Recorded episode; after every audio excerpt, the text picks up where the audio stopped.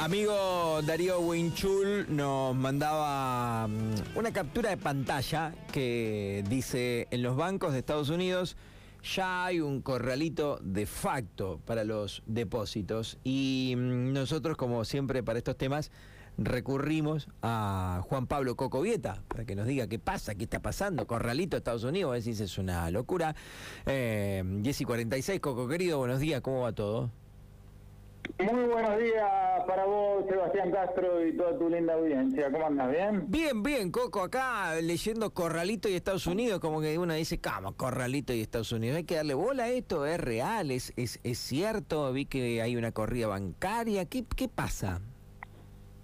A ver, hay una eh, crisis que está atravesando el sector financiero que podría ser eh, el cisne negro que desate el caos a nivel mundial, tal como lo fue eh, la crisis de la subprime en el 2008. Esto es real, pero para nada hay un corralito. En los Estados Unidos la Reserva Federal eh, le sostiene a los bancos hasta 250 mil millones de dólares en depósito antes de tener que liquidar los activos que tienen. Así que estamos hablando del sistema más sólido del mundo. Pero es cierto que eh, empezó con, con, el banco eh, de Silicon Valley que había reportado pérdida y a partir de ahí se generó una corrida bancaria eh, que después otros bancos en una situación similar fueron en el mismo sentido. Ahora, esto está generando cierta adversión al riesgo en todo el mundo eh, lo cual es un problema puntualmente para la República Argentina, eh, porque venimos de una situación financiera muy volátil eh, que podría verse exacerbada si este fenómeno se profundiza. ¿Qué quiero decir con esto? Si los tenedores de papeles del Tesoro sienten adversión al riesgo al riesgo argentino mucho más de lo que de lo que de lo que sienten de lo que perciben y se deshacen de esos papeles para cruzar a la brecha que el último apague la luz porque estamos hablando de una catástrofe de la mano de un salto devaluatorio no controlado y un posterior fogonazo inflacionario. Así que es una situación para preocuparse, eh, es una situación muy delicada eh, que hay que ver cómo se resuelve con el transcurso de los días. las noticias no vienen siendo para nada buenas, eh, lo que pasa es que se presentan de una manera digerible. esta especie de reinterpretación del acuerdo de facilidades extendida que se logró con el Fondo Monetario Internacional Fíjate que eh, con posterioridad a eso, la Cámpora saca un comunicado que dice, eh, votes lo que votes, escuchá lo que dice, ¿eh? votes lo que votes, la economía la maneja el Fondo Monetario Internacional. Imagínate, los tipos que son los que tienen el fierro ahora, digan eso. Sí, sí, y además te dicen votes lo que votes. ¿Qué es lo que se logra con, con esta reinterpretación del acuerdo? Sí, te bajan el el umbral de reservas internacionales que tenés que mostrar al primer trimestre, pero te dicen, loco, acelera la quita de subsidios. Necesito que suban más rápido las tarifas. Entonces, ¿qué pasa?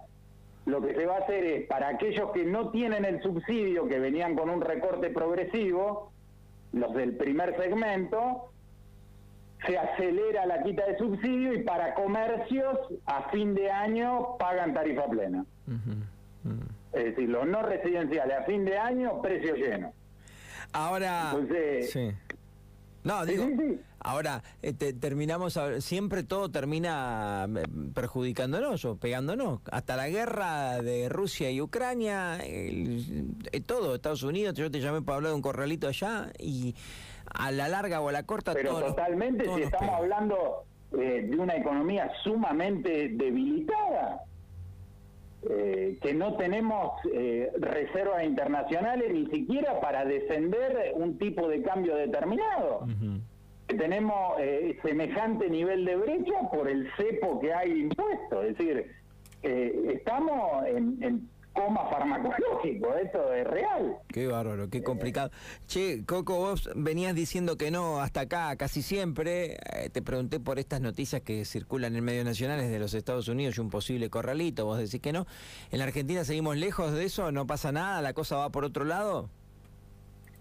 Acá el sistema eh, está desdoblado. Lo que es peso va por el lado de los pesos y lo que es dólares va por el lado de los dólares. Con lo cual, en ese sentido, está sólido. Lo que estamos hablando es de otra cosa. Es decir, estamos hablando de cómo eh, se defiende la cuestión cambiaria. ¿Qué quiero decir con esto? Si los tipos que eh, tienen los papeles del tesoro, ¿te acuerdas que la otra vez habíamos hablado que eh, el, Estado hace mucho tiempo que viene gastando más de lo que recauda. Esa diferencia durante mucho tiempo se pagó con impresión de billetes.